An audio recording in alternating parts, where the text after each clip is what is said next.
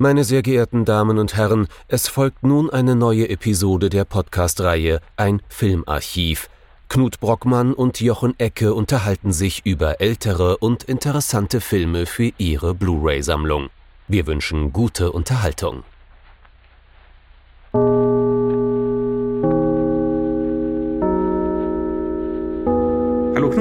Hallo Jochen und hallo liebe Zuhörerinnen und Zuhörer zu einer neuen Folge von unserem Filmarchiv. Irgendwie habe ich das Gefühl, Jochen, du hast Lagerkoller. ja, wir, wir setzen unsere lose Reihe zum Thema ähm, Quarantänefilme fort.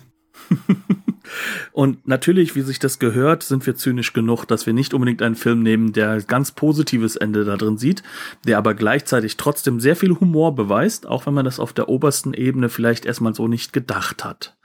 Was haben wir uns denn dieses Mal angeschaut? Zum äh, 25.000. Mal äh, The Shining oder auf Deutsch einfach nur Shining, ähm, was ja auch nicht wirklich deutsch ist. Ne? Oder auf hm. Simpsons The Shining. The Shining äh, aus dem Jahr 1980 und äh, ich glaube, ich, ich glaube, er ist von Stanley Kubrick. Bin ich mir nicht ganz sicher. Er ist, glaube ich, nur fünfmal in dem Vorspann vorgekommen. Na, also uh, The Shining von Stanley Kubrick, einer der wahrscheinlich zumindestens visuell gesehen einflussreichsten Filme, die man kennt. Ich glaube, es gibt keinen Filmwissenschaftler, der nicht mindestens 100 äh, Momente gehabt hat, in denen er irgendwelche Sequenzen aus dem Film vorgespielt bekommen hat, um irgendetwas über Filme machen zu zeigen auf der Ebene definitiv ein absolut interessantes und spannendes Werk. Ähm, ob das Thema Spannung sonst noch wirklich zu tragen kommt, da gibt's einen leichten Dissens. Ich persönlich finde den Film nämlich noch immer nicht spannend, aber ich finde ihn sehr spannend in dem, was er macht. Und darüber werden wir jetzt reden. The Shining, Stanley Kubrick. Wie immer fühlen wir uns vollkommen überfordert. Das ist ja so ein bisschen Teil des Stils von Mr. Kubrick, mhm. dass man so das Gefühl hat, man kommt gar nicht an alles ran.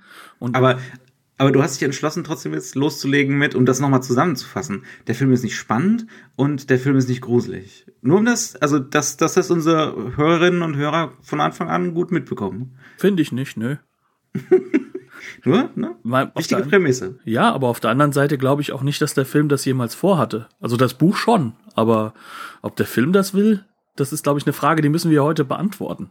Mhm. Oder versuchen zu beantworten, weil natürlich ist es ein subjektives Erleben und ich kenne sehr viele Leute, die sich, äh, man, entscheid, man entschuldige die Wortwahl, sich in die Hosen geschissen haben, als sie den Film gesehen haben. Bei mir hat das nie funktioniert und ich habe mich immer gefragt, warum und ich glaube, ich komme so langsam einer Antwort näher, je länger wir unser abnorm langes Vorgespräch geführt haben, desto mhm. näher kam ich dem, hatte ich das Gefühl. Also, lass uns mal anfangen. Ähm, ich bin der festen Überzeugung, wenn wir jetzt über die Story reden, dann können wir uns relativ kurz fassen, weil es wird wenige geben, die den Film nicht gesehen haben. Ist davon auszugehen. Und, und selbst wenn man ihn nicht gesehen hat, dann hat man ob freiwillig oder nicht, eine von gefühlt 20.000 Parodien gesehen mit äh, den immer wieder gleichen Szenen, die wiederholt werden oder äh, neu gedacht werden. Du meinst, da gibt es so einen gewissen Wiederholungszwang? Es gibt so einen gewissen Wiederholungszwang, äh, nicht nur innerhalb der Filmhandlung, sondern auch so einen gewissen Wiederholungszwang, was Parodie und Zitat angeht.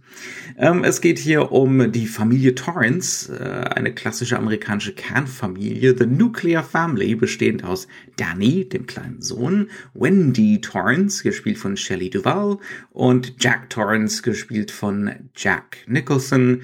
Jack Nicholson schlägt äh, beim Overlook Hotel auf. Äh, das ist irgendwo tief in den Bergen. Er bewirbt sich um einen Job als Hausmeister dort. Er soll über die Wintermonate dort äh, mit seiner Familie zusammen alleine auf das Hotel aufpassen, äh, Reparaturen vornehmen und so weiter und so fort. Ihm wird gleich von Anfang an vermittelt, also passen Sie gut auf. Das hat einen gewissen psychologischen Effekt hier. hier ist schon mal jemand durchgeknallt und hat seine Familie umgebracht. Und ähm, ja, da sind wir beim wunderschönen Wiederholungszwang. Genau das passiert dann auch. Oder er versucht es zumindest. Ne? Ähm, Jack Torrance, ich würde jetzt nicht sagen, Jack Torrance dreht durch und versucht, seine Familie umzubringen das ist ja eigentlich schon die erste Differenzierung, die wir hier vornehmen müssen, oder? Ja, das ist so das auch das erste, wo, wo so ein bisschen Anführungszeichen ein, ein oberflächliches äh, Problem vorherrscht. Und ich sag bewusst oberflächliches. Eigentlich, äh, wenn das erste Mal uns Jack Torrance entgegenkommt, sagen wir, Mann, der Psycho, da ist er. Und mhm. äh, das ist definitiv eine gewünschte Wahl. Also das ist eine Wahl, da haben sich Jack Nicholson und äh, Stanley Kubrick zusammengesetzt, haben gesagt, wie legen wir das an?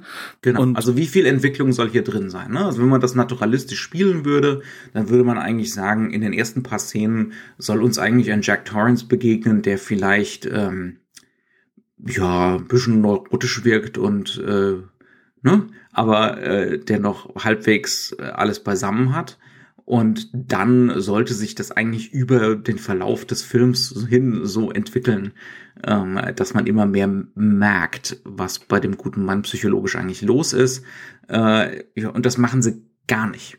Überhaupt nicht. Das ist die Wahl, die Kubrick und Nicholson von Anfang an treffen. Das äußert sich wie in diesen frühen Szenen?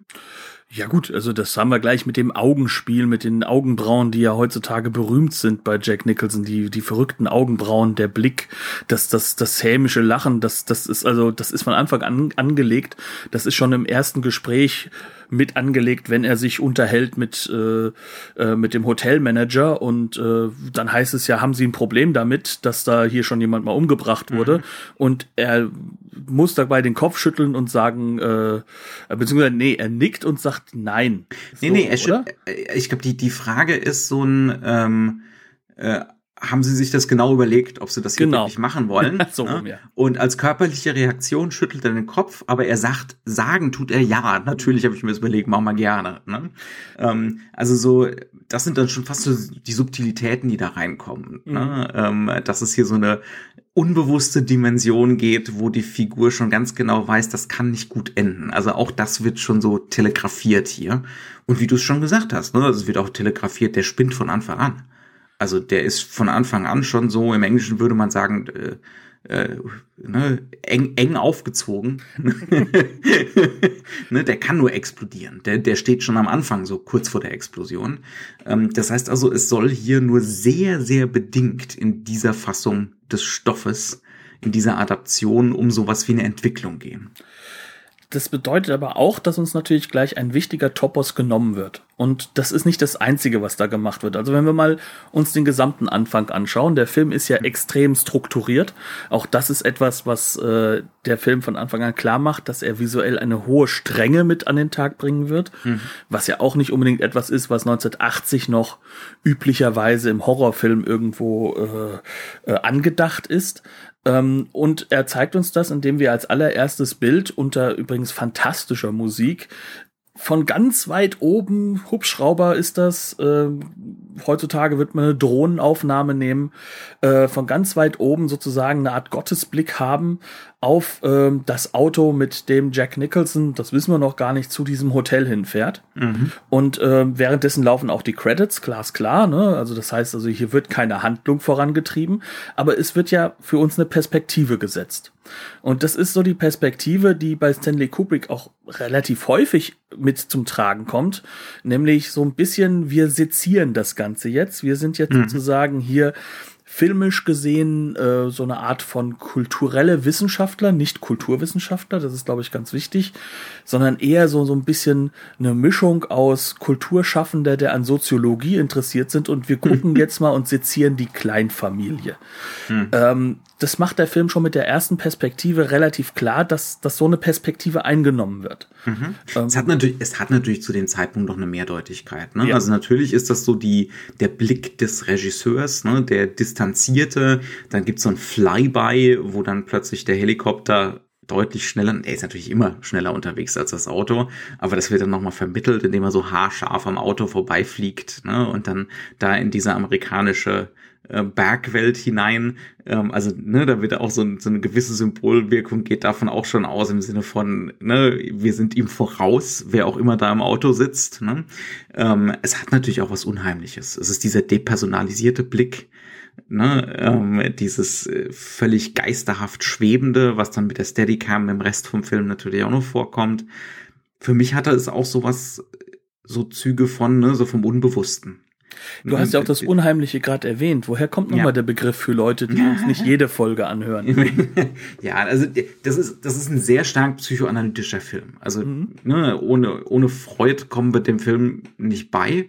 Äh, da muss das ist jetzt völlig wurscht, ob man an Freud glaubt äh, oder ob man den zum Beispiel für überholt sieht. Ne? Also die heutige Psychoanalyse, nicht Psychoanalyse, sondern Psychologie ähm, gebraucht ja nur noch Grundkategorien von Freud zum Beispiel und so. Ne? Ähm, aber es ist, es ist definitiv ein Film, der ganz, ganz tief in der Psychoanalyse steckt. Also wirklich freudianisch ist. Ähm, und wenn du sagst unheimlich, Freud spricht vom Unheimlichen als das Gegenteil vom Heimlichen. Ne? Also, ähm, beziehungsweise nicht das Gegenteil, es ist eigentlich eine Variante des Heimischen und des Heimlichen. Das ne? Heimeligen. Heimeligen, ganz genau. Ne? Also das, was wir so aus unserem Alltag kennen, wo wir gar nicht mehr genau hingucken müssen, was uns äh, ein wohliges Gefühl der Beheimatung gibt. Ne? Ähm, das kann äh, ganz, ganz schnell zum Unheimlichen werden. Es ist immer noch dasselbe, ich finde, da ist immer ein ganz schönes Beispiel dafür. Man nehme mal nur so seine Arbeitsstelle, wo man halt so tagsüber im Büro sitzt und das sind jede Menge anderen Leute und so. Und jetzt stellt man sich das vor, so nach 12 Uhr nachts und die Lichter sind aus. Dann ist es immer noch eigentlich das Heimliche, das, wo man beheimatet ist. Ne? Es hat nur jetzt plötzlich eine völlig andere Dimension gewonnen äh, und ist unheimlich geworden. Ne? Also Ne, das ist das ist so eine von den äh, von den zentralen Ideen ähm, äh, bei in diesem berühmten Aufsatz von Freud über das über das Unheimliche. Ne? Wobei das Wichtige dabei ist, was dabei hervorgebracht wird, ist natürlich etwas, was schon angelegt ist in uns, auch das, was uns schon mhm. insgesamt immer Unbehagen an dieser ja. Sache bringt, das uns aber jetzt bewusst gemacht wird. Ganz genau. Durch diese leichte nicht, Veränderung des Bekannten. Genau, weil wir es nicht mehr verdrängen können, weil wir jetzt, genau. weil wir jetzt hinsehen müssen. Und das ganz, ganz Wichtige ist natürlich, das Unheimliche ist eigentlich immer ein Teil von uns selbst. Ja. Es ist nicht, ex, es ist nicht extern, ne, sondern es ist äh, einfach nur es ist eine Wahrnehmungsweise, es ist eine Frage äh, der Repression, wie stark verdrängen wir. ne?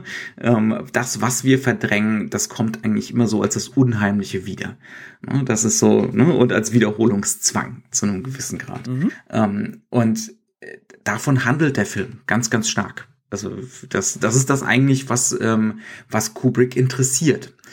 Ne? Der, der, der Film oder Shining, das, was, äh, was Stephen King im Roman erzählt, ähm, das interpretiert Kubrick als eine Geschichte über einen Patriarchen. Das ist dann Jack Torrance, Jack Nicholson, ähm, der verdrängt, der repressiv ist, ähm, der äh, narzisstisch ist, der äh, scheitert zu einem gewissen Grad ähm, und der dann mit diesem ganzen Verdrängten und mit sich selbst äh, konfrontiert wird in dieser Einöde, in der, ne, in der Quarantäne, sozusagen. Und, ähm, und dann sich gezwungen sieht, die Vergangenheit zu wiederholen, nämlich die eigene, die eigene abusive Vergangenheit, ne? also die, die, die eigene Misshandlung ähm, ja, als Kind. Ne? Also im, im Roman ist es so, dass er als Kind von seinem eigenen Vater misshandelt wurde äh, und bei ihm äußert sich das dann hundertprozentig genauso. Das ist das, was Jack Nichols, was, was Stanley Kubrick hier sieht in diesem Roman. Ne? Ähm, aber dummerweise hat der Roman natürlich noch diverse andere Dimensionen. Er sieht es aber auch nur zum Teil. Ne? Also mhm. der Faktor ist ja auch derjenige, du hast es jetzt so schön zusammengefasst aus der Perspektive vom Jack Nicholson, was natürlich auch klar ist, weil dieser Mann natürlich voller Lautstärke im Schauspiel extrem in den Vordergrund kommt mhm. und das wahnsinnig toll macht. Er ist nicht der mhm. beste Char äh, Charakterdarsteller in diesem Film, weil er eine Type spielt, im wahrsten Sinne des Wortes, aber er ist der beste Typendarsteller in diesem Film, mhm. weil er jetzt auch wirklich eine Type etabliert, die so, glaube ich, noch nie ein Schauspieler in dieser Form gemacht hat. Das ist einfach wahnsinnig toll. Ja. Ähm, aber wir könnten die Geschichte auch anders erzählen. Wir könnten die Geschichte auch erzählen, könnten sagen, da ist dieser kleine Sohnemann, der mhm. verdrängt, dass sein Vater ihn eigentlich abusiv behandelt, also der ihn eigentlich im Endeffekt misshandelt mhm. und äh, der das dadurch macht, indem er im Endeffekt eine Externalisierung eines, eines Wissenden für sich selbst schafft als Figur und diese Figur wird sozusagen als das Shining und damit als etwas Übernatürliches hm. quasi dargestellt, ist also aber natürlich er hat, einen, er hat einen imaginären Freund, wobei das imaginär unter Fragezeichen steht im Roman. Ne? Ja, Und da kann man auch sagen, als Kind aus Kinderperspektive sind unsere imaginären Freunde auch nur zum Teil imaginär. Mhm. Natürlich sind das Projektionen. Und das, das, das ist auch die Geschichte des Films. Und da haben wir mhm. eigentlich die gleiche Geschichte. Auch das ist eine Geschichte des Repressiven. Mhm. Und ich würde behaupten, bei der Wendy ist das genau das Gleiche. Mhm. Auch da ist eine Repression. Sie weiß ganz genau, dass sie nicht verheiratet ist mit einem Mann, mit dem sie eigentlich die schöne Familie führen sollte. Bei der alle Tassen im Schrank hat, ganz genau. Ja. Also mhm. sie weiß das ganz genau und es wird für ihr immer wieder klar und bewusster gemacht und es kommt aus dem Repressiven raus, dass mhm. sie das wirkliche Ich von ihm sieht und immer mehr Angst bekommt. Mhm. Das heißt also, im Endeffekt kannst du das, diese Geschichte aus allen drei Figuren sozusagen, aus allen drei mhm. Perspektiven erzählen. Ja. Ähm, und das aber, ist, glaube ich, das, was der bleibt, Film ist. Genau, es bleibt, das ist das, was Kubrick wirklich interessiert. Ne? Ähm, wenn man das das jetzt noch ein bisschen, noch ein bisschen enger fassen möchte als äh, aus, äh, aus psychoanalytischer Sicht, es gibt einen schönen, äh, einen schönen Aufsatz ähm, von äh, Michael Fisher, ne? ähm, der sagt, es geht um die Wiederkehr des Realen. Also das Overlook Hotel ist ein Symbol, die Manifestation, das Reale an sich. Und was ist das Reale? Ähm, das, was man nicht leugnen kann. ne? ähm, also zum Beispiel die Gewalt, dass die Gewalt stattgefunden hat, ähm, dass man selber jetzt wieder zur Gewalt greifen möchte, um irgendwie Triebabfuhr zu betreiben, ne? um die eigenen Aggressionen loszuwerden, anstatt sie gegen sich selbst zu wenden, zum Beispiel. Ne? Also das ist das, was Kubrick interessiert. Das, das große psychologische Schauspiel oder psychoanalytische Schauspiel. Hm? Ähm, Mit einem soziologischen Blick psychoanalytisch das zu erklären, was man in dem soziologischen sieht. Ganz genau. Ne? Also es interessiert ihn das Unheimliche. Genau. Jetzt hat aber der Roman auch die Dimension des Fantastischen, um, um mit Todorov zu sprechen. Das heißt, der Roman versucht, äh, ein Gleichgewicht aufzuerhalten, aufrechtzuerhalten, so ein ähm, unauflösliches Gleichgewicht zwischen unheimlichen Erklärungen, also psychologischen Erklärungen ähm, auf der einen Seite und tatsächlich übernatürlichen Erklärungen auf der anderen auf der anderen Seite, was da passiert. Ne? Das heißt also, eine Möglichkeit, die Handlung zusammenzufassen, zumindest auf Seiten des Romans und teilweise auch auf Seiten des Films, aber das sind wirklich nur so Restbestände, wäre zu sagen, ähm, es geht hier um einen Mann, der von einem Geisterhaus verführt wird. Ne? Ähm, der dazu gebracht wird, sich gegen die eigene Familie zu wenden ähm, und äh, sich sozusagen wieder einzufügen ne? in so eine in so eine Wiederholungsstruktur. Ne? Ähm, auch das hat natürlich Aspekte des, des Psychoanalytischen. Also mhm. wir waren ja vor ein paar Folgen mal beim Pit and the Pendulum zum Beispiel, mhm. wo ja so ein Geisterhaus im Endeffekt in Aktion ist. Und zwar wirklich dann in diesem American Gothic Bereich, ja. wo dann diese Grenze des Fantastischen hin zum psychoanalytisch Erklärlichen immer wieder sozusagen angefahren wird, aber der, der, der Film und auch, auch, auch würde ich sagen, die Romane, die in dem American Gothic Bereich sind, die laufen genau auf dieser Grenze und bleiben da drauf. Mhm. Ja. Und ich behaupte mal, dass natürlich ein, ein, ein, ein Autor wie, wie äh, King, der ist in der Tradition des American Gothics, der, der mhm. des, des Schauerromans amerikanischer Prägung. Ja, äh, das ist definitiv der Fall. Und hier löst sich der, ähm, sag ich mal, aufgeklärte äh, New Yorker Stanley Kubrick mit all den New Yorker Klischees desjenigen, der sich für hm. Psychoanalyse als Intellektueller interessiert. Man sollte vielleicht noch hinzufügen, der New Yorker, der sehr viel lieber Brite sein möchte. Jetzt zu diesem Zeitpunkt schon, ja. ähm, und, und der, und ein Kosmopolit ist ein, ein lokal organisierter Kosmopolit, äh, der löst sich jetzt raus und sagt sich, nee, ich, ich gehe die Grenze rüber in eine Richtung und das mhm. ist die der Psychoanalyse. Ich gehe ja. jetzt in die wissenschaftliche Erklärung äh, mit hinein, ohne dass ich daraus aber Wissenschaft mache, sondern ich verbleibe da, wo Psychoanalyse auch gleichzeitig Literatur ist. Ja. Nämlich eben auch da im 19. Jahrhundert, äh, zum 20. Jahrhundert in, mhm. in dieser Grenze. Ähm, und das ist ja nicht ja. das einzige Mal, ne? Arthur Schnitzler wird Gothic, er ja auch noch verfilmen. Klar, Gothic und Schauerroman waren von Anfang an so proto-psychoanalytisch. Und er geht jetzt hin und nimmt den und, Blick ein ne? von genau diesem ja. Psychoanalytiker, ja. der das Protopsychoanalytische als Basis genommen hat, um seine, mhm. seine Ideen zu erklären. Mit anderen Worten, er sagt eigentlich, und das ist unsere These, der ganze Geistermumpitz interessiert mich nicht. Oder interessiert mich auf einer Ebene, warum gibt's den? Mhm. Warum ja, denken genau. wir über den nach? Genau. Das heißt also, ja. dieser Film ist eigentlich sehr viel mehr Reflexion, als dass er Über erst einmal, Horror. ja genau, als dass er erstmal dieses Horrorelement hat. Das bringt Stärken mit sich und es bringt mhm. Schwächen mit sich. Ähm, auch Beispiele, Knut. Genau. Und genau darauf wollte ich jetzt hinausgehen. Was sind die Stärken? Also ich glaube, ich, ich kenne kaum einen Film, der so sehr szenenhaft brillant ist. Also, der, wo, wo du wirklich einzelne Szenen hast und sagst, du darfst nicht ein einziges Mühe daran ändern. So grandios ist das gerade gemacht. Hm. So ist das auf den Punkt inszeniert. Nehmen wir zum Beispiel die Szene, in der wir das erste Mal erleben, dass Jack Nicholson im Endeffekt repressiv handelt. Hm. Wir haben, auch da müssen wir wieder was, ein bisschen was vorwegnehmen, vorher erlebt, der Sohnemann kommt plötzlich zur Mutter und hat plötzlich Bruises, also so, so blaue Flecken. Würgemale. Würgemale. Ja. Mhm. Und das erste, woran Wendy denkt, ist, der Vater ist übergriffig geworden. Er hat das getan. Und sie konfrontiert, äh, konfrontiert. Und dafür gibt es ja auch einen Grund, weil er es früher schon mal gemacht hat. Das wissen wir zu dem Zeitpunkt nicht. Mhm. Wir können uns das natürlich mit dem Augenrollen und dem ganzen Schauspiel von Jack Nicholson von Anfang an denken. Ne? Mhm. Wir sollen auch gar nicht auf die Idee kommen, dass er anders sein könnte. Mhm. Aber wir kriegen das Ganze jetzt erzählt. So, da kommt der Roman eigentlich raus. Deswegen ist die Konstruktion auf der Ebene, dass diese Szene jetzt kommt, eigentlich unpassend. Wir wissen es ja schon.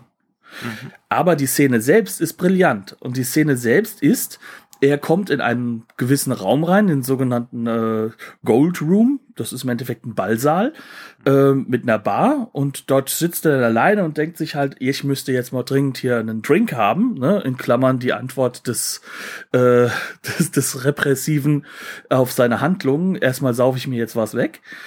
Genau. Und plötzlich steht vor ihm ein Geist oder wahrscheinlicher Geist. Und zwar ist das dann plötzlich der von äh, Joe Turkel brillant gespielte Barkeeper Lloyd. Und dort erklärt er sich und sagt, ja, die Hand ist mir halt einmal ausgerutscht, aber das war aus Versehen. Ich wollte eigentlich was ganz anderes. Die komplette, die komplette Tour dessen, mit der man sich selbst rechtfertigt, warum man sein Kind geschlagen hat. Ne? Mhm. Ähm, ich sage das jetzt so schön, warum man, also nicht falsch verstehen, das heißt noch lange nicht, dass ich das getan hätte. Ich bin ja kinderlos, dementsprechend vollkommen frei von Schuld in diesem Falle. Ähm, aber das ist halt eben das, was man dann immer wieder halt auch als Klischee zu hören bekommt und auch mhm. zu sehen bekommt, gerade auch in Dokumentation. Ja, also das heißt, ähm, die Szene macht vor allem auch überdeutlich, dass er da in keiner Weise was aufgearbeitet hat ne? oder reflektiert hat oder genau. auch nur einen Funken von Schuld bei sich sieht diese Szene an sich ist brillant. Mhm. Wirklich, also alleine wie er dann da steht, das Schauspiel, wie dann plötzlich dieser Typ vor ihm steht. Die, die, die Perspektiven, die gewählt werden, die fast immer zentralperspektivischen Konstruktionen, die damit einhergehen, diese strengen Kompositionen einfach auf den Punkt gebracht, ja, mhm. wie man sich das von Stanley Kubrick in Hochform erwartet. Es ist, Aber es ist auch wunderschön zum Beispiel, um da noch so ein paar Details hinzuzufügen, wie dann das potenziell übernatürliche ähm, unheimlich motiviert wird. Also zum Beispiel, dass da so Licht von unten kommt, ne? was das Gesicht verzerrt und unheimlich macht. Das könnte man jetzt einfach so setzen, aber bei Stanley Kubrick ist es in die Bar eingebaut und wir sehen es sofort. Hm. Ne? Also es ist einfach ein Lichtstreifen hm. mit Milchglas äh, direkt in der Bar drin. Ähm, das heißt also, uns wird die ganze Zeit auch klar gemacht, es ist Inszenierung zum gewissen Grad. Ne? Es ist ja? Also immer wieder, selbst in solchen kleinen Ausstattungsdetails, ähm, wird uns klar gemacht, es ist, es, es gibt, ne, die, die übernatürliche Erklärung interessiert ihn nicht. Vor allem wird uns aber auch klar gemacht, dass dieser Raum. Ich sag das jetzt so viel, interessiert ihn nicht. Du, ne, du hast sehr viel differenzierter und schöner gesagt, ähm, interessiert ihn auf einer bestimmten Ebene und das ist nicht die Ebene des Spektakels und des Effektkinos, sondern die interessiert ihn rein intellektuell. Genau, aber weil mhm. er halt nun mal ein Regisseur ist, der so einen eigenen Stil hat, der den so konsequent durchziehen kann, wird daraus mhm. wieder für das Publikum in der Zeit ein Spektakel. Mhm. Und für viele auch heute noch. Ja, klar. Ne? Und ähm, aber der Punkt ist halt derjenige, diese Szene an sich ist ganz fantastisch gemacht, mhm. aber macht sie Sinn, um eine, um, um den Film zu verdichten? Hat sie einen höheren Wert für uns auf dieser Geisterebene, um uns wirklich auch etwas mehr Tiefe mitzugeben für, für das, dass wir eine emotionale Bindung zu der Figur aufbauen könnten? Nein.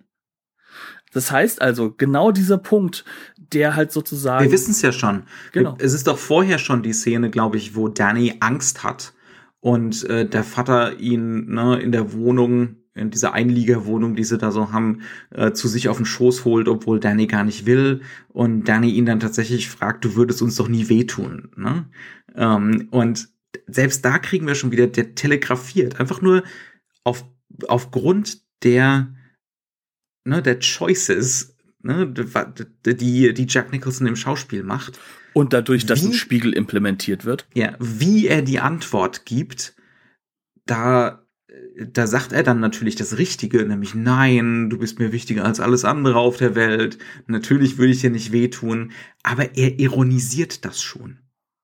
Ne? Also er macht sich schon lustig über diese Aussage und also, wer es da noch nicht gemerkt hat, ja, also dass da keine Entwicklung drin ist, sondern dass die Figur oder dass es wirklich nur so eine minimale Eskalationsschraube ist, aber auch nicht mehr. ähm, also in seiner Figurenentwicklung, nicht in dem, was passiert. Das ist mhm. reines Eskalationskino, aufgrund ja. dessen, was die Romanvorlage auch bietet. Mhm. Aber trotzdem, äh, was, was ich noch dazu meine, ist, das Wichtige ist an dieser Szene, sie ist nicht nur eine Doppelung, ja. sondern das Fantastische, was dort ja eigentlich stattfindet, dass dort plötzlich Geister sein könnten, mhm. diese Choice ist uns ja schon längst genommen. Ja. Also funktioniert die Szene auf der Ebene dessen, dass die Handlung warum, vorangetrieben wird, weg. Warum würdest du uns das jetzt, warum würdest du das so sagen? Weil ich bin mir sicher, es gibt etliche Zuhörerinnen und Zuhörer, die gerade sagen, nö, ich habe das wirklich als Geister wahrgenommen. Weil mir der Film von Anfang an viele von diesen Informationskonstruktionen blockt. Und das ist eben genau das, was du mir halt eben gesagt hast. Du, ähm, ich, ich sag auch nicht, dass ich recht habe oder so. Das ist das, was ich ja mhm. ganz am Anfang der unsere, Folge gesagt habe. Wir, wir präsentieren gerade eine Lesart. Ne? Das kannst du bei Kubrick nicht anders. Kubrick hat äh, die Methode, so viel auch Projektionsräume zu schaffen, dass du da gar mhm. nicht drum herum kommst. Mhm. Ähm, aber was der Film deutlich macht, ist, dass er von uns von Anfang an dieses fantastische, die fantastische Erklärung immer wieder ironisiert oder gar nicht erst aufkommen lässt. Mhm. Ähm, und das ist halt einfach allein dadurch schon gegeben. Eine fantastische Lesart müsste daraus ein Gebäude schaffen, das auf zwei Ebenen funktioniert. Und diese Ebenen sind beide im Roman gegeben. Es ist ja der unheimlich, ehemalige Friedhof. Unheimlich fantastisch. Genau, das ja. Fantastische ist, es ist ein ehemaliger Indianerfriedhof, auf dem das gebaut ist. Das ist auch wiederum dieser Mystizismus, der sozusagen in diesem uramerikanischen äh, Siedlungsmythos mhm. mit drin steckt. Ja. Ne? Ähm, aber genau das wird dem Film immer wieder genommen. Das, mhm. weil im Endeffekt die Lesart äh, die Relevanz bedingt. Die unheimliche Lesart, also die psychologische Lesart, ist unglaublich dominant. Und das liegt mhm. daran, dass die Figuren ja keine Veränderungen vornehmen. Mhm. Sie verändern sich ja, ja nicht. Mhm. Und das ist das, was, was sozusagen dieser Choice ist, mit dem im Endeffekt Kubrick arbeitet und mit dem mhm. Jack Nicholson arbeitet. Ja.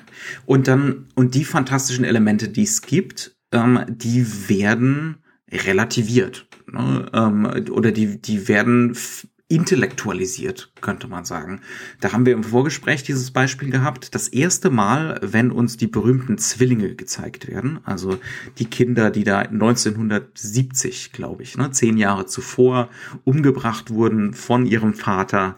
Ähm, und das erste Mal, wenn wir die noch berühmtere Blut strömt aus dem Fahrstuhl Einstellung gezeigt bekommen, ne? diese berühmte Zeitlupenaufnahme, wo der ein derartiger Blutschwall da rauskommt, dass es die Sessel im Gang, im Hotelgang fortreißt. Jeder Und kennt die Kamera.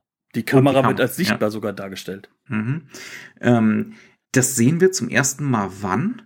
Wenn äh, da ist Danny noch zu Hause, also noch nicht im Hotel, redet mit seinem imaginären Freund im Spiegelschrank im, im Bad und sagt, dass er nicht, dass er nicht hin möchte. Ne, Bringen Sie wieder Hotel. Ja. Ähm, und dann gibt's, ich, ich bin mir nicht hundertprozentig sicher, aber es ist klar abgetrennt. Ich glaube, es gibt eine Schwarzblende und eine Wiederaufblende. Und dann kommen zum ersten Mal die beiden Zwillinge und das Blut. Also das Wichtige dabei ist, ist, dass die Montage des Moments ausgestellt ja. wird.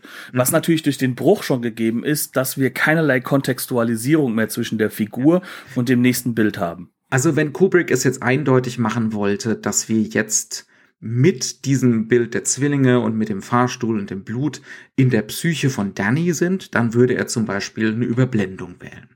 Ne? Also Close-up Danny, Blende, plötzlich kommen surreale Bilder, natürlich sind wir in seinem Kopf.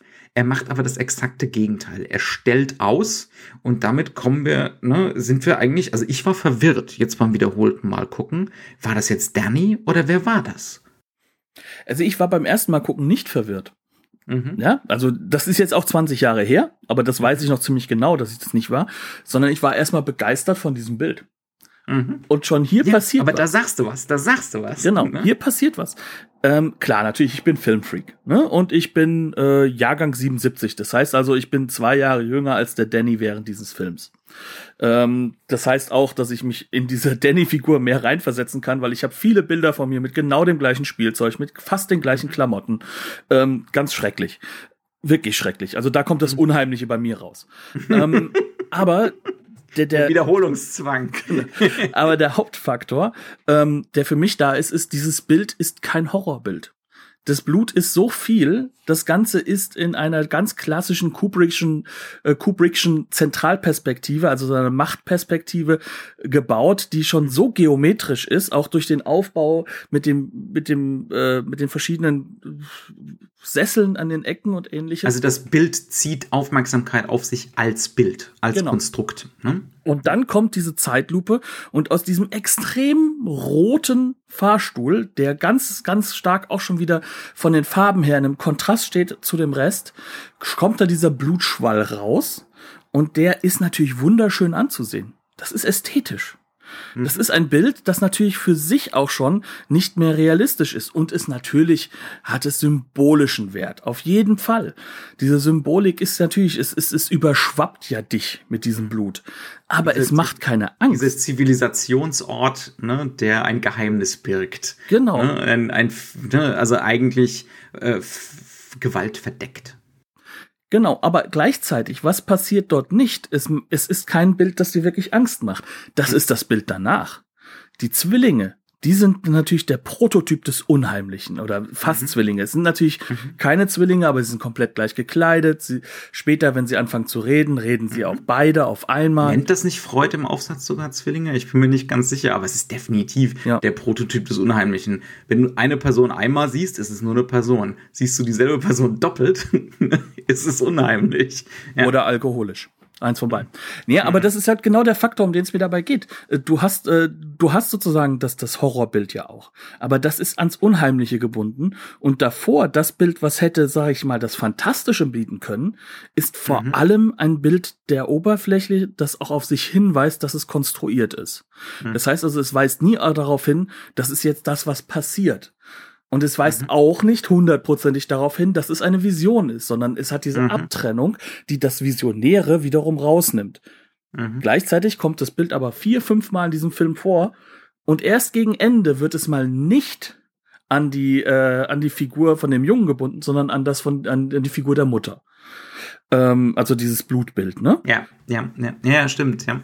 Und das sind halt alles so Faktoren, diese Wiederholung, dieses Element, das dem Ganzen unglaublicher ästhetischer Wert, ästhetizistischer mhm. Wert zukommt, zutiefst modernistisch. Ähm, all das weist natürlich darauf hin. Hier, das, was du jetzt siehst, muss keine Vision sein, sondern das ist ein Symbolbild und Symbole sind psychoanalytisch oder psychologisch. Ja, ja. vergiss nicht, die, die auch so eine, es gibt eine Dimension von Parodie. Die gibt's insbesondere im amerikanischen Cut von dem Film, der ja über 20 Minuten länger ist. Ähm, und die, der hauptsächliche Unterschied besteht darin, dass gegen Ende hin äh, der Geisterbahnfaktor auf 12 gedreht wird. Also, wo es dann so eine Lobby voll mit Leichen gibt. Und soweit ich mich erinnern kann, ist lange her, dass ich den amerikanischen Cut gesehen habe. Und spätestens dann wird überdeutlich, das ist nicht unheimlich gemeint.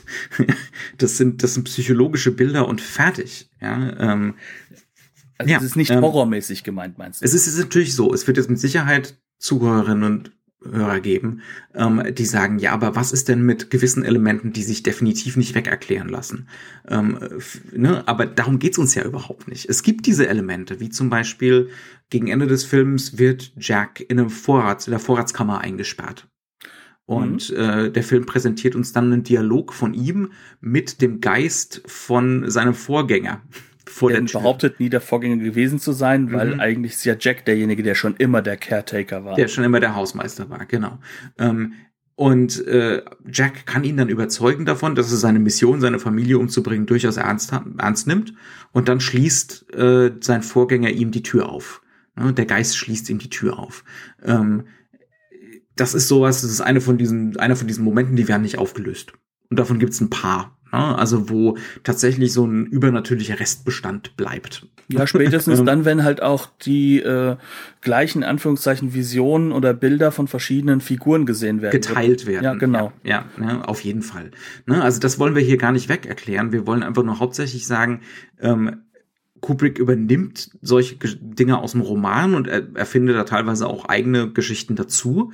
Aber was ihn daran interessiert, ist nicht das Übernatürliche, ähm, sondern es interessiert ihn das, was das, inwiefern das ein psychologischer Ausdruck ist. Ne? Also dass das was ausdrückt, nämlich exakt wieder ne, den Wiederholungszwang, ähm, das äh, die Rückkehr des Realen, die Rückkehr des Unterdrückten. Ne? Und dadurch werden ja genau diese Bilder auch andauernd wiederholt. Also ich sag mal, es gibt nur wenige Visionsmomente in Anführungszeichen, also diese Shining-Momente, die nicht wiederholt werden. Mhm. Ne? Und ähm, da kommt dann halt auch mit einher, dass wir uns dann vielleicht nochmal betrachten, wie ist das dann mit den anderen Charakteren, die da noch stattfinden. Mhm. Es gibt ja ähm, selbst das Shining an sich. Ich glaube, ich weiß auch, wie du raus willst. Halloran, ja, ne? Genau. Ähm, ja, ja. Red nur weiter. Also ähm, Halloran ist im Endeffekt ein Charakter, der am Anfang eingeführt wird und der zeigt dem jungen äh, Danny, dass er das Shining hat. Und das ist sozusagen mhm. so eine Art übernatürliche Befähigung. Man kann die Zukunft sehen, die Vergangenheit, äh, man kann äh, mit anderen Leuten kommunizieren, ohne zu reden. Und ähm, das ist im Endeffekt äh, eine Sache, die natürlich nicht wegzudiskutieren ist. Wenn, wenn du den Film als Text wahrnimmst, dann ist das natürlich ein übernatürliches Moment. Also mhm. das kannst du auch gar nicht wegdiskutieren. Ja. Und der gute Mann kommt ja dann später wieder ähm, in seiner Wohnung in Florida, glaube ich. Genau, ja, also aus der Warme, aus der Hitze. Das mhm. wird auch noch schön klar gemacht, dass es aus dem ganz heißen ins ganz kalte geht. Also auch mhm. da werden sozusagen Dimensionen aufge aufgezogen. Und dann scheint er zu spüren, dass Danny, ne, sie haben ja beide das Shining und Danny ist in Gefahr und äh, genau, der, er muss jetzt dahin und das Kind retten vor dem Vater. Ähm, aber auch hier baut Kubrick wieder einiges ein. was uns daran zweifeln lässt, oder? Ja, das fängt schon damit an. Ähm, was ist denn dieser äh, Halloran für ein Charakter?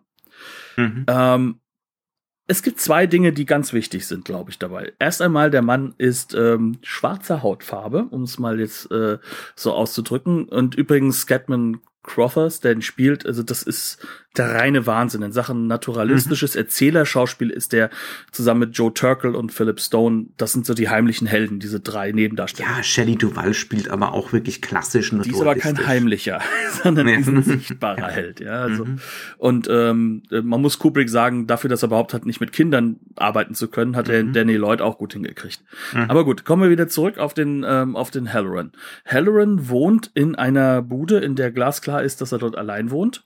Mhm. Und ähm, es sind sehr viele nackte Frauen 70er, 60er Jahre mhm. mäßig ähm, an der Wand. Als, als Riesenposter. Als aber Riesenposter. Als, das sind Kunstdrucke. Das sind Kunstdrucke. Ne? Ja. Also das ist nicht irgendwie aus dem Schmuddelheftchen ausgeschnitten. Nee, nee, der wohnt sowieso sehr, gerahmt, ähm, ne? er wohnt schon sehr, also dafür, dass er eigentlich in Anführungszeichen nur der Koch ist, ne, Steven Seagal lässt grüßen, ähm, ist er definitiv ähm, extrem geschmackvoll und relativ teuer eingerichtet. Also das mhm. ist kein, das ist schon ein richtiges Loft, in dem er da lebt, ne? Ähm, aber alles, was du dort siehst, ist unterdrückte Sexualität, nicht ausgelebte Sexualität, äh, selbst irgendwo Einsamkeit, Vereinsamung. Mhm. Das heißt, wir haben es genauso mit einer zerbrochenen Gestalt zu tun. Mhm. Also auch mit einer projizierenden Gestalt. Also jemand, auch der was projizieren muss. Gestalt, ne? Hm? Auch wahrscheinlich auch mit einer repressiven, misshandelten Gestalt. Ganz ja, genau. genau ja. Das heißt mhm. also, ähm, diese Gleichschaltung ist im Endeffekt viel, viel stärker, mhm. wenn man sich das genau anguckt, als die Gleichschaltung, beide haben das Shining. Nee, es sind beides wahrscheinlich Opfer, mhm. aber definitiv repressive Menschen. Weil das, was Danny macht, nämlich dieses Externalisieren von allem, was er weiß, ist nichts anderes als Repression. Mhm. Und das, das sieht natürlich auch dann ein Halloran, wenn er genauso eigentlich drauf ist. Ne? Mhm. Ja. Und das bedeutet jetzt nicht, dass er deswegen unbedingt die Schreie des Jungen hören muss, nur weil er sich Sorgen macht, um zurückzukommen. Und die mhm. Sinnhaftigkeit des Ganzen wird ja auch ganz schnell aufgelöst. Mhm. Weil, auch das ist jetzt wieder mal, ähm, ich würde mal behaupten, Spoilercast macht keinen Sinn bei diesem Film. ähm, den kennt man ja auch. Wir haben ja auch äh, vorhin schon festgestellt, Handlung ist nicht gar so wichtig. Genau. Äh, weil die Figur kommt an und ist tot. Also die wird ja auch mhm. als irrelevant dargestellt. Das ist ja sozusagen, also auch das ist auf der einen Seite äh, ganz, ganz klar eine Ironisierung einer, einer Trope, eine mhm. Horrortrope. Ne? Das, der, der Rescue äh, ist sofort weg. Also mhm. innerhalb von hundertstel Sekunden gefühlt. Ne? Mhm. Er kommt rein, da kommt die Axt und er ist tot. Ja. Mhm. Ähm, auf der anderen Seite ist es aber halt auch so, dass, dass das natürlich uns so ein bisschen von, von dieser Shining mit Motivik wieder wegzieht. Mhm. Die ist ja nicht relevant dann für den Handlungsausgang. Mhm. Das heißt also, das Übernatürliche ist nicht relevant für den, mhm. für den Handlungs, für die Handlungskonstruktion. Ähm, und das ist halt wiederum auch so eines dieser Elemente. Das ist die Entscheidung des Regisseurs, mhm. aber die macht natürlich auch was mit dem Film selbst.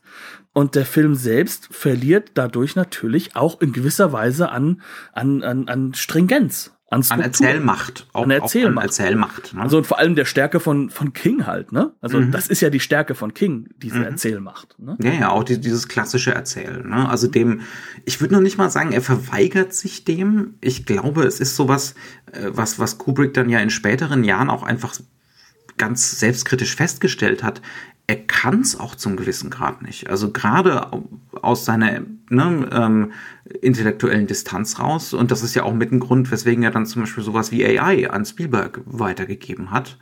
Ne? Und sich lieber mit Ice White Shut einem Film gewidmet hat, der aus meiner Sicht nicht, ich glaube, jetzt hole ich mir spätestens die wütenden Anschriften rein, ähm, Meinung noch viel, viel stringenter und klarer das, mhm. das Thema des, des Unheimlichen umgesetzt hat. Ja. Äh, als und das, und das mit Tom Cruise anstatt Jack Nicholson. Das muss man mhm. auch noch mal erstmal festhalten. Ne?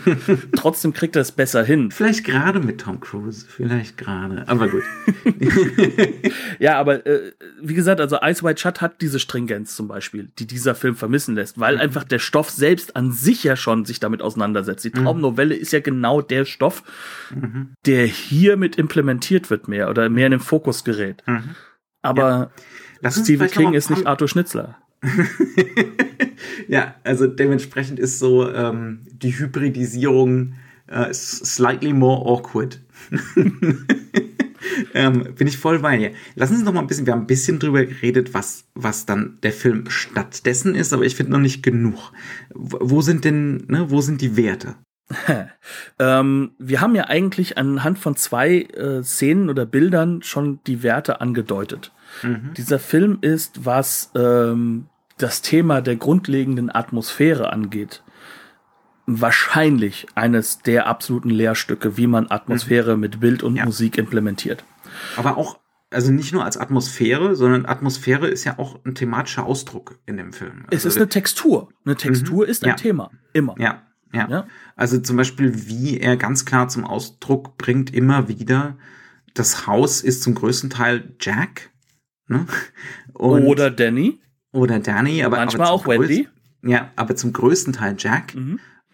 Und es hat eine unglaubliche Macht. Ne? Also diese Macht des, da sind wir wieder ne, bei dieser Interpretation, die Macht des Realen, die Macht des Zwangs, ähm, ne, die, die Macht dieser, dieses Triebüberschusses, den er hat, ähm, der irgendwie raus muss, ähm, diese, diese Gewalt, die fast schon zwangsläufig wieder stattfinden muss. Ne? Das ähm, kann man, glaube ich, gut am ersten Bild des, des Hauses ja auch festmachen, ne? Mhm. Ja, ja, zum Beispiel, ja. Also das, das Haus, wenn wir das erste Mal das Haus sehen, dann sehen wir das relativ äh, weit weggestellte Kamera, zentralperspektivisch.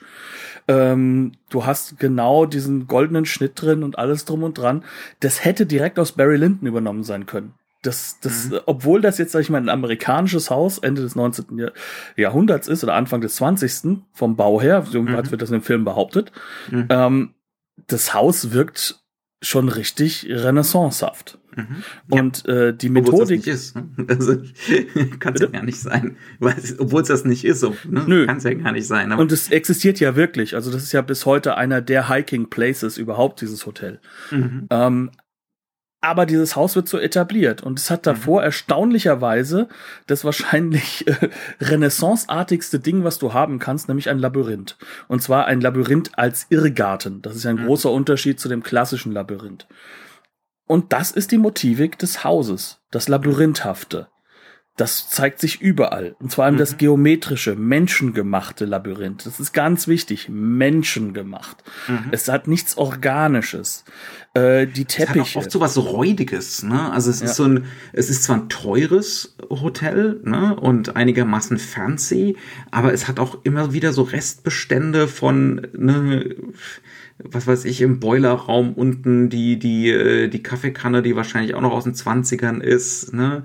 Ähm, also so diese Spät-70er, das Spät-70er Räudige, diese Restbestände, dieses noch nicht neoliberalisierte, ne? Ist, mhm. äh, Speckig braun ist so manchmal. Braun. Aber manchmal auch ästhetisch braun. Ne? Also je höher du kommst, desto mehr wird das zur Ästhetik auch ja. das, das, das gut aussehen. Und die, und die Architektur des Hauses zwingt die Kamera fast schon auch immer wieder in bestimmte Einstellungen.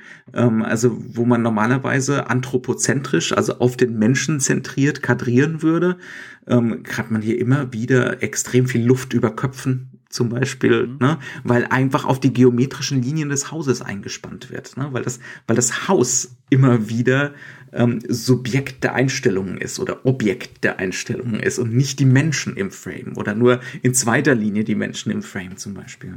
Mhm, und dafür hast du dann natürlich äh, etwas auch vorhin ganz kurz erwähnt, gibt es ein Device, was in den frühen 80er Jahren noch immer sehr, sehr fancy ist was macht der Film nämlich? Der Film hat eine wahnsinnig fluente fliegende Kamera. Mhm. Und die ist am Anfang noch ein Hubschrauber. Im Haus geht das etwas schwieriger. Dementsprechend hat man dort eine Steadicam. Mhm. Ähm, ich glaube, der Steadicam-Operator dieses Films konnte danach äh, sich als Mr. Universe anmelden, weil was der da durch die Gegend geschleppt hat, stundenlang an Kameras, das ist schon abnorm und es ist wahnsinnig gut. Mhm. Ähm, der Film besteht sehr häufig aus Verfolgungsbildern, mhm. die aber sehr, sehr geometrisch eingefasst sind durch das Haus. Das heißt also. Und das, und das musst du mit einer Steadicam erstmal hinkriegen. Ne? Genau. Ne? Also, dass da einigermaßen das Ganze im Lot bleibt, ne, das Bild, und äh, die Linien nicht schepp werden oder so, die du da versuchst einzufangen. Genau. Ja. Und dabei verfolgt er diesen kleinen Jungen auf seinem Tretrad, Tretdreirad, ähm, und das halt auch um Ecken und Enden drumherum. Hm. Das heißt also, wir verfolgen andauernd eine menschliche Figur, ein Kind natürlich, hm. mit Rückenblick, wie wir mhm. jetzt schon ein paar Mal gesagt haben, Rückenblicke leiten ja dazu so ein bisschen über, dass wir anfangen zu projizieren, dass wir anfangen mhm. zu interpretieren, dass wir nicht wissen, was da ist und was da passiert. Und alles ist eingespannt in diese geometrischen Formen, die sich dann auch noch im Teppich wiederfinden, in dem, wie der Teppich äh, konstruiert ist. Ne? Und auch das sind dann ja wieder so leichte Ansätze von, von äh, Labyrinthbildern. Mhm. Und das führt sich fort und fort und fort. Auch da ist ein Wiederholungszwang in der kompletten Optik. Mhm. Ja, das ja, ist unbedingt. Das ist fantastisch gemacht und wird dazu begleitet von sich immer wieder wiederholenden musikalischen Motiven. Das heißt also, auf der äh, ästhetischen Ebene ist der Film ein reiner Wiederholungszwang, der dadurch sichtbar wird, wie brillant der Film das eigentlich löst. Mhm. Und wie gut er das auch handwerklich macht. Mhm. Ja, ja, ohne jeden Zweifel. Und auch wie er das, also es gibt so für mich ein paar Momente im Film, das ist jetzt kein Widerspruch zu dem, was wir vorher gesagt haben, ähm, die, die trotzdem so eine grundlegend menschliche Dringlichkeit entwickeln. Ähm, das ist zum Beispiel die Szene, wo äh, Wendy Jack konfrontiert. Ne? Ähm, diese lange, lange Szene in der Haupthalle des Hotels im Kaminzimmer. Das ist Kaminzimmer. Ne? Zimmer ähm, ist dabei, muss man sagen. Es ist eine Kaminhalle, es ist eine, ja. Es ist eine Halle.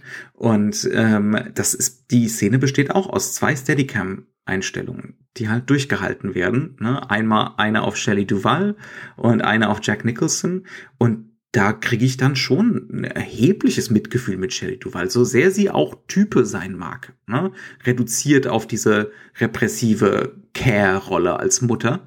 Ähm, aber da ist es ja dann zum Beispiel so, dass Jack Nicholson immer wieder fast in die Kamera guckt, ein paar Mal wirklich in die Kamera guckt und uns bedroht dass die Kamera sich nur dann zurück überhaupt bewegt, wenn er sich bewegt. Ne? Die Kamera schreckt vor ihm zurück mit der Steadicam und so. Das ist, das ist eine auch emotional brillante Szene. Ne? Aber die ist halt natürlich auch wieder so fast schon opernhaft überzogen, ähm, dass es dann auch wieder klar ist, dass es äh, Kubrick eigentlich nicht so sehr um den emotionalen Impact geht und viel mehr um so dieses archetypische. Ne, männlicher Gewalt. Und da kommen wir beide dann auch nicht ganz zueinander, weil das ist nämlich genau die Problematik, die ich habe. Ja. Für mich ist keine der Figuren irgendwie menschlich relevant genug, dass ich mit ihr richtig mitfühlen könnte, mhm. weil sie für mich zu konstruiert wirken. Mhm. Ähm, und auch zu konstruiert bleiben, weil das Konstrukt so perfekt ineinander fällt. Es ist intellektuell mhm. so perfekt aufeinander abgestimmt, ja. dass dass so das, was am Menschlichen übrig bleiben würde, dieses etwas nicht perfekte, mhm. dieses ähm, ich sag mal so dieser Happy Accident, der mhm. immer so gerne auch von Regisseuren genannt wird, dass der gar nicht mehr aufkommt. Ja. Der, ist, der, ist, der ist extrem reduziert und ich finde, dass das halt eben bei dieser Grundlage dessen, was hier besprochen wird, auf der Ebene nicht mehr ganz funktioniert, weil dadurch mhm. nämlich dieses Szenenhafte ist. In dieser Szene stimme ich dir zu. Mhm. Aber es greift nicht über in ein ganzes. Also man muss dann auch wieder die Frage stellen, ne? Man, man also ich habe die als enorm intensiv wahrgenommen, aber ja. wo kommt die Intensität her? Ist es wirklich eine menschlich bedingte Intensität, ne? Oder ist es eher was Ästhetisches? Und da ist der Punkt. Die Szene ist mega intensiv. Mhm. All diese Szenen, auch diese Konfrontationsebenen, in dem Moment ist mhm. wahnsinnige Spannung auch drin. Ja. Weil diese Typen natürlich auch dazu einladen, dass man sich kurzfristig in sie reindenkt. Oder mhm. kurzfristig mit ihnen sozusagen gemein wird. Also die Sequenz, als er anfängt, äh, sie anzugreifen, ja, und, und äh, sie sich mit dem Baseballschläger äh, mhm. verteidigt, ja, die Szene hat ja eine wahnsinnige Tiefe, was was was was dieses äh, diesen Impact des Moments angeht. Auch da mhm. ist ja nochmal dieses Steadicam-Element sehr sehr stark drin. Ja, ja. Oder nimm die berühmt-berüchtigte Sequenz welche, äh, wenn er äh, versucht sozusagen da mit dem Hackebeil da in diese Wohnung reinzukommen, ne? wo wir mit der Kamera immer wieder mit ausholen mit seinen Schlägen, wo diese männliche Macht und Kraft äh, und Gewalt sowas mhm. von mitgetragen wird. Das mhm. ist eine Szene, die ist Wahnsinn. Also die, mhm. die, die hat auch in sich eine wahnsinnige Stärke. Mhm. Nur greift sie halt über zu einer interessanten, das muss ja nicht Geschichte sein, sondern einer interessanten Ent Entwicklung charakterlicher Art. Mhm. Und das ist halt eben das, was der Film bewusst verhindert und blockiert. Ja, stattdessen ist halt die Axt ein Penis. Genau. Aber du solltest halt auch ausgestellt so sehen. Und natürlich muss der kleine Junge sich retten, indem er in das Labyrinth, in die Psychologie seiner selbst sich zurückzieht, mhm. was er aber mhm. schon von Anfang an getan hat. Und, und am Ende rettet er natürlich sich selbst, indem er in seinen eigenen Schritten zurückgeht. Ja. Ne? Also, das. dass, er, dass er nicht auf seiner Spur bleibt, ne? die ihn potenziell dahin führen würde, wo, er, wo der Vater jetzt ist, mhm. sondern dass er Schritte zurück machen kann. Ne? ja, und das macht natürlich jemand in dem Alter eigentlich nicht. Mhm. Auch das ist natürlich so eine Sache, die natürlich eine Abstraktion ausgibt. Ja. Aber wie das Ganze wiederum gefilmt ist, auch da, wie die Lichtpegel gesetzt werden, wo mhm. Licht ist, wo Licht weggenommen wird. Der Moment, in dem Jack Nicholson dann verloren hat und dann plötzlich dadurch die Dunkelheit dann kommt, weil dann, weil dann halt plötzlich gewisse Lichtquellen nicht mehr sichtbar gemacht werden durch eine leichte Veränderung der Kameraperspektive. Mhm. Das sind so Dinge, die sind grandios. Das ist brillant. Ja. Und dieser Film ist zu keiner Sekunde langweilig. Also es ist Oder ein absolut genial ja. gemachter Film. Oder einfach nur so eine simple äh, Wahl, die Kubrick trifft. Der Film besteht aus ich meine, es gibt natürlich halbnahe Aufnahmen, es gibt Nahaufnahmen, es gibt ein paar Close-ups, aber er besteht aus, auch aus ganz vielen Totalen. Und diese ganz vielen Totalen sind zu 99 Prozent tiefenscharf fotografiert. Mhm. Also mit irrsinnig viel Licht. Ähm, und das führt natürlich auch dazu, ähm, dass das Haus gleichberechtigt zu den Menschen steht. Das ist übrigens also auch eine die, Sache. die materielle Welt konstant. Also Ja. das Und ist sie wird auch nicht verzerrt. Ja, er, genau. also er benutzt sehr viel 40 bis 44 Milliliter, äh, Milliliter, Millimeter. Ähm, äh, er versucht Verzerrungen zu verhindern, bis auf ganz, ganz spezielle Momente. Zum Mhm. Beispiel, wenn er damit, wenn er in Richtung Kamera mit der Axt schlägt. Mhm. Zum Beispiel, dann, da ist ganz, ganz stark natürlich Zerrwinkel drauf, damit die, Ka die Axt noch schneller auf Mhm. Ja. uns zurast. Ja, also ne, das sind so, äh, das sind so ästhetische Entscheidungen, die wirklich dann durchgezogen werden vom ganzen Film und das, das schafft natürlich eine unglaubliche Textur ne? und eine wahnsinnige Kontrolliertheit bei der ganzen Geschichte. Na gut, ich glaube, wir, wir werden dem nie komplett gerecht werden, aber das ist auch okay. Das ist okay, auch weil, weil teilweise die Frage sich stellt, möchte denn Kubrick überhaupt auch, dass alles so stimmig ist? Also viel ist ja Angebotsstruktur auch bei ihm. Und das ist ja auch das, was er so brillant macht, dass du ja auch bei jedem Gucken ein bisschen eine andere Perspektive von jedem Film gewinnst. Ja, ja. Ähm, ja, aber lass uns kurz noch darauf kommen, wo haben wir uns den Film angeguckt? Ich glaube, es gibt nur eine Quelle. äh, nee, es gibt mittlerweile zwei HD-Quellen, äh, abgesehen von Streaming natürlich, aber da reden wir ja nicht drüber. Ähm, äh, wir haben die alte Blu-ray gesehen von Warner, die in dieser Kollektion mit dabei ist. Es gibt mittlerweile aber eine 4K UHD mit einem neuen Master. Ähm, die habe ich aber nicht gesehen. Könnte man sich vielleicht demnächst mal auf den Zahn legen. Ne? Aber äh, Ja, kann brauche ich neuen nichts sagen. Das, das derzeitige Master ist meh. es ist das, also äh, nach wie vor, äh, so wie es in dieser Box ist. Ich meine, sie scheinen ja jetzt nach und nach alles nochmal zu remastern, aber im Zustand von, von vor fünf, sechs Jahren sind die Remasters mäßig scharf und haben eine gewisse Lieblosigkeit. Also insbesondere, wenn man bedenkt, von welchem Regisseur wir hier sprechen. Und dann halt einfach den glasklar auf Stereo abgemischten Sound, der auch Stereo sein muss bei diesem Film, auf äh, sechs Channels umzumappen, ist halt auch eine Frage des guten Geschmacks. Ja. gut. Also gut, ne, ähm, ich, ne, also zu der 4K, der 4K-Disc kann ich nichts sagen. Ähm, zu der anderen kann man sagen, so, so ist es halt. Ne? Ist noch immer besser, als Film nicht zu gucken. Jo, genau. Und wenn man es noch nicht getan hat, ja, also momentan ist nicht der schlechteste Zeitpunkt. Ähm, Es hat äh, trotz der intellektuellen Distanz, die der Film einnimmt, ne, über die wir jetzt 50 Minuten lang ausgiebig geredet haben, ähm, hat es trotzdem einen gewissen kathartischen Effekt unter den Definitiv. gegebenen Umständen. Und eine charismatische, humoristische Sache, die wir gar nicht so sehr gewürdigt haben, dass dieser Film Das stimmt. gerade das Thema Hotel und Einsamkeit auch mit sehr viel Zynismus und Humor bearbeitet. Absolut, absolut. Insbesondere die, die Horrorbilder, die äh, Wendy dann sieht. Die sind zum Brüllen teilweise lustig. Ja. Aber auch genau das, was man sich von einem Hotel erwartet. Da passieren Dinge, die möchtest du nicht wissen. Ja. Okay, gut. Dementsprechend würde ich sagen. Bleibt uns gewogen.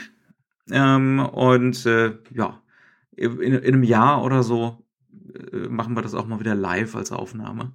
Hoffen bis, wir es. bis, bis dorthin äh, bleiben wir hier bei Studio Link. Und hoffentlich von L'Oreal, ja. Äh, und hoffentlich ohne äh, Lagerkoller in der Hinsicht, dass wir jetzt anfangen, irgendwie die Leute um uns herum umzubringen. Aber ehrlich gesagt bin ich davor relativ gefeit. Ähm, hab ja noch immer viele Filme zu gucken. Und das solltet auch alle ihr da draußen tun. Und fangt auch mit Kubrick an. Ist immer eine gute Wahl. Dementsprechend, tschüss. Bis zum nächsten Mal.